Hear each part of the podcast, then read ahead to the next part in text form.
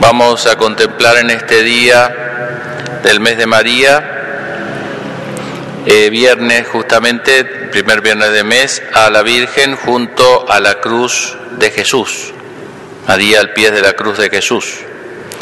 La Virgen no solo nos, a través de ella Dios nos da su gracia, la gracia por supuesto que viene de Dios, la Virgen es una intermediaria, entre Dios y nosotros, entre su Hijo y nosotros, sino que también eh, nos da su ejemplo. Eh, Dios nos da el ejemplo. Lo que obró en la Virgen, de un modo semejante, eh, obra en nosotros. Ella es como un miembro especial de la iglesia, pero a diferencia de Jesús, ella es una criatura puramente humana, como nosotros. Jesús sabemos que es humano, pero también es divino. Entonces en ella podemos ver eh, como un modelo, como un arquetipo de, lo que Dios obra, de cómo Dios obra, sacando, porque mm, como nos pasa con los santos, vieron, uno los santos no los puede imitar materialmente porque si no, ¿cómo hago para imitar a la vez la pobreza de San Francisco así y, la, y, San Luis Rey de Francia en un palacio? O sea, no, la idea no es imitar a los santos materialmente, eso es lo singular de cada uno. Como no nos tenemos que imitar entre nosotros materialmente, por decir así, imitarnos así tal cual, sino todo saber tomar la esencia del cristianismo, que esa es la misma en todos nosotros. Vieron como uno ve varios árboles de la misma especie y son distintos, no son todos exactamente iguales materialmente. No todos tienen las mismas hojas, la misma cantidad de, de, gajos, etcétera, pero todos producen el mismo fruto.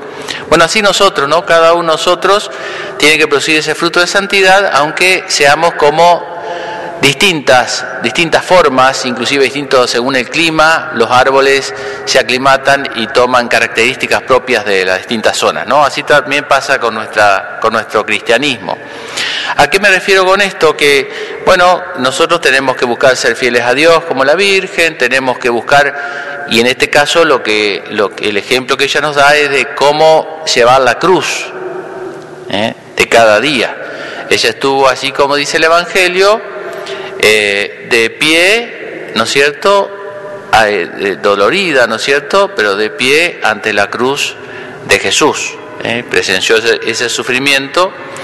Y lo que Jesús sufrió en su cuerpo y en su alma, la Virgen lo sufrió en su corazón, ¿no es cierto? Cualquier madre sufre al ver a su hijo y viceversa, ¿no? Ella, eh, viendo sufrir a Jesús, le aumentaría su dolor, viendo que él la veía a ella, y viceversa. Jesús, viendo el dolor de la madre, también le tiene que haber aumentado el dolor a él. ¿No es cierto? Ver que por culpa de su dolor, por decirlo así, sufría su madre. Eh, pero ¿qué nos enseña la gran moraleja, me parece, de, la enseñanza de la Virgen, de, su vida?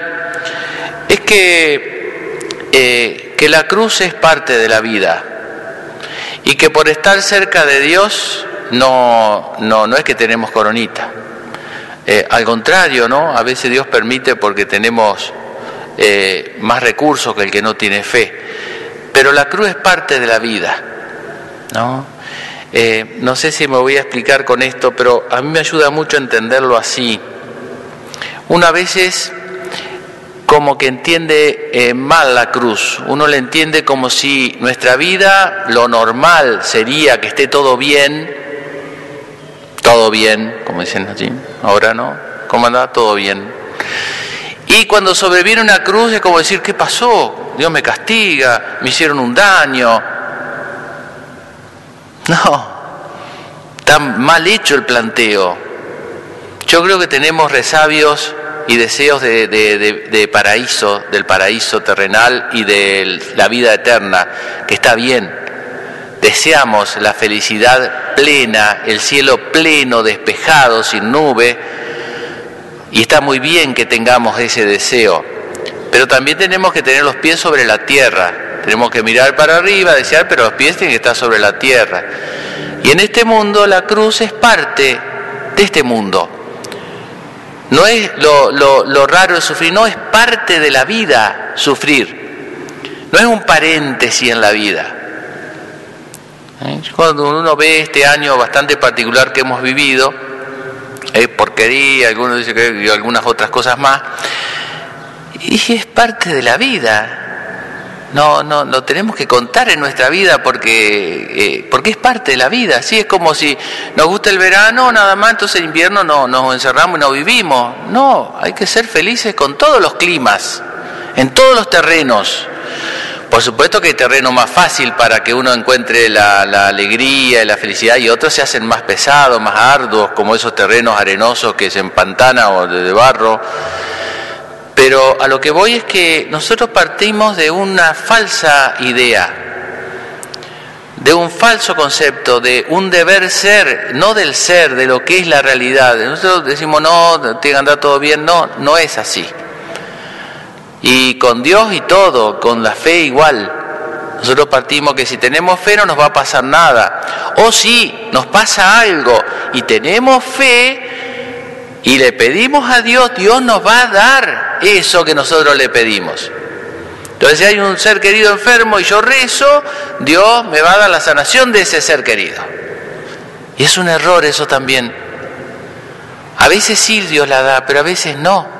Y cuando tenemos esa ilusión más que esperanza, cuando Dios no nos da lo que nosotros nos pedimos, se derrumba nuestra fe.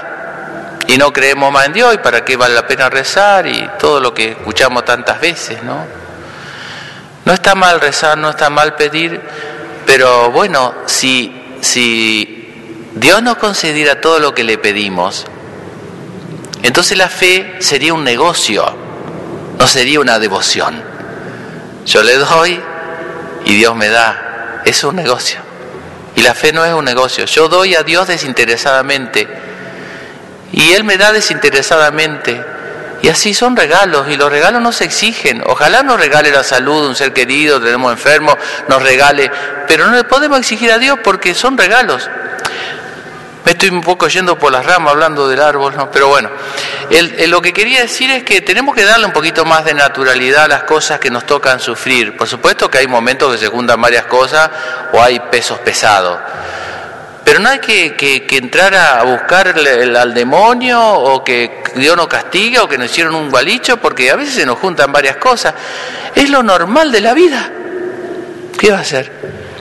¿Eh? Esa frase, vieron que uno escucha por ahí en algunos lugares, pare de sufrir, sin hacer alusión a nadie, todo el mundo.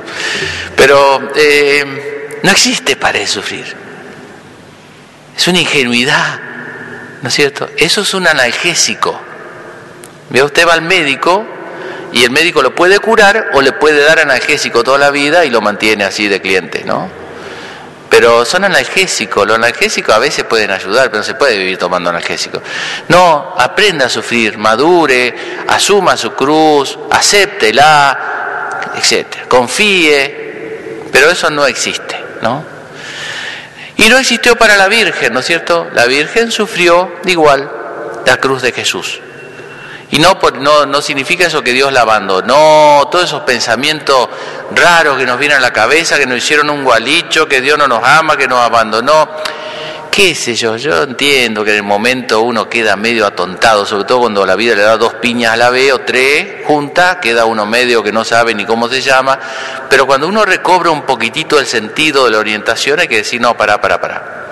En ese momento uno puede hacer muchas cosas, vieron mucha gente que va al, va al, al, parasitólogo, al este, busca, manotea desesperadamente. Uno entiende eso, ¿no es cierto? Porque la desesperación, pero digo, no es ese el camino, porque al final se hace más pesada la cruz, porque uno se ilusiona y después de una gran ilusión, ¿qué, qué viene? Una gran desilusión.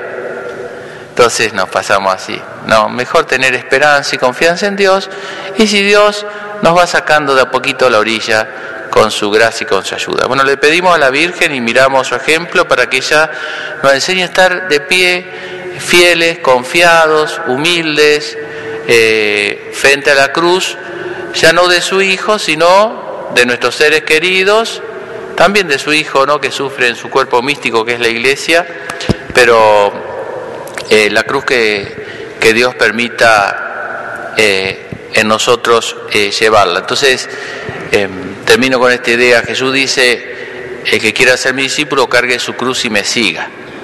Si a veces, lo digo para mí también, ¿eh? si a veces la cruz que Jesús permite en nuestra vida se nos hace demasiado pesada, ese plus está acá. ¿Entienden? El plus está acá. No está en la realidad. Es ese plus que nosotros le ponemos con nuestras complicaciones, con nuestros razonamientos, con, con, nuestras perspectivas, con nuestras ansiedades. Ese plus está acá, no está en la realidad. La cruz en la realidad no nos tiene por qué destruir ni hacer demasiado daño. No digo que no sufra porque si no, no sería cruz. Pero el plus está más en nuestro, en nuestro interior, en el cómo uno la lleva. Bueno, que la Virgen nos ayude entonces a llevar eh, dignamente y santamente y pacientemente nuestra cruz.